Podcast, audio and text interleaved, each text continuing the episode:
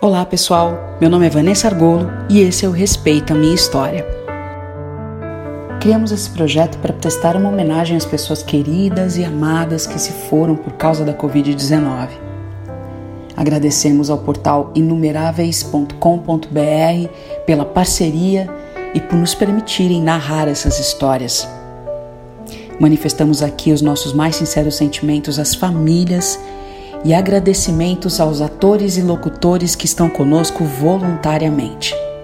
Aproveitamos aqui para deixar um recado para você. Cuide de você, cuide das pessoas que estão ao seu redor. A história de hoje é de Cairo José Ferreira Gama. Sob seu chapéu viviam as almas e as mentes dos jovens de Manaus. Se alguém quisesse reconhecer Cairo pelas ruas de Manaus, bastava que se procurasse pela coleção de chapéus mais famosa da cidade, desfilada sem pretensões e por natureza. Foi ainda jovem que o amazonense ingressou em um seminário para formação presbiteral e, em 2012, tornou-se padre.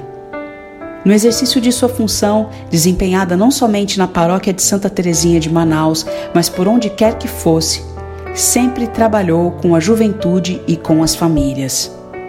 Com carisma e sorriso sempre presentes, não escondia de ninguém que ele gostava mesmo era de gente. Talvez isso justifique também sua formação em psicologia, através da qual ajudou a tantos. Foi falando de esperança e do amor de Deus por meio das mídias sociais e da paróquia que o padre passou seus últimos dias. Era a semana da Páscoa e ele acreditava que aproximar os corações dos fiéis em meio a uma pandemia ainda que virtualmente, era uma forma de colocar a serviço das pessoas sua missão de resgatar a fé. Não só a cumpriu, como a eternizou nas lives e nos corações. Sua alegria jamais será esquecida pelos fiéis e pela torcida do Flamengo. E as ruas de Manaus? Bom, essas tiram o chapéu. O inesquecível chapéu da amiga Flávia de Lima Dantas. Parintins tinha tudo para ser mais uma cidade anônima, perdida numa ilha do rio Amazonas com seus pouco mais de 100 mil habitantes. Mas quis o destino, ou a tradição, ou o coração de sua população que Parintins alcançasse fama mundial com a festa do Boi Bumbá, no começo de junho, quando as duas agremiações, Garantido e Caprichoso, disputam a batalha folclórica. Parintins, a cidade anônima que uma vez por ano cedia a batalha dos opostos, da cor e da música, do pagão e do sagrado. Não deve ter sido coincidência que, justo nesse cenário de harmonia de extremos, em 27 de outubro de 1978, nasceu Cairo José Ferreira Gama. Porque Cairo eram opostos. Pouco se sabe de sua juventude, mas com 34 anos, em 2012, virou o Padre Cairo, que é como seria conhecido para sempre. Tornar-se padre justo no ano que Wagner Love meteu 22 gols pelo Flamengo não deve ter sido obra do acaso. Porque Padre Cairo tinha essa paixão. Depois de Deus, claro. Fazer o quê?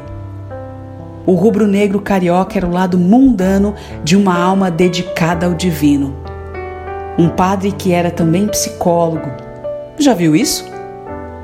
Um homem que escutava a alma e a mente dos jovens de Parintins.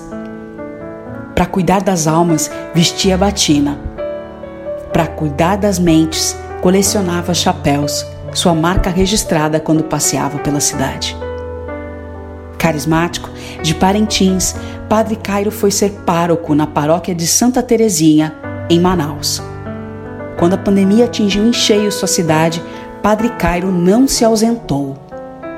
Em lives, levava sua gargalhada, seu amor, sua dedicação e a palavra de Deus para um povo sofrido, ceifado de alegria e de sonhos pela falta de recursos. No momento mais triste de suas histórias, povo de Manaus encontrava no Padre Cairo uma palavra de esperança. Mais uma vez, Padre Cairo harmonizou os opostos. Sua vida ficará, para sempre presente em quem o conheceu. Cairo nasceu em Parintins e morreu em Manaus, Amazonas, aos 41 anos, vítima do novo coronavírus.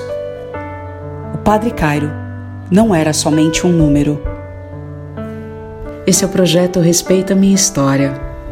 Se você quiser ouvir a sua história aqui, envie um e-mail para gente no maisempatia@merespeita.com.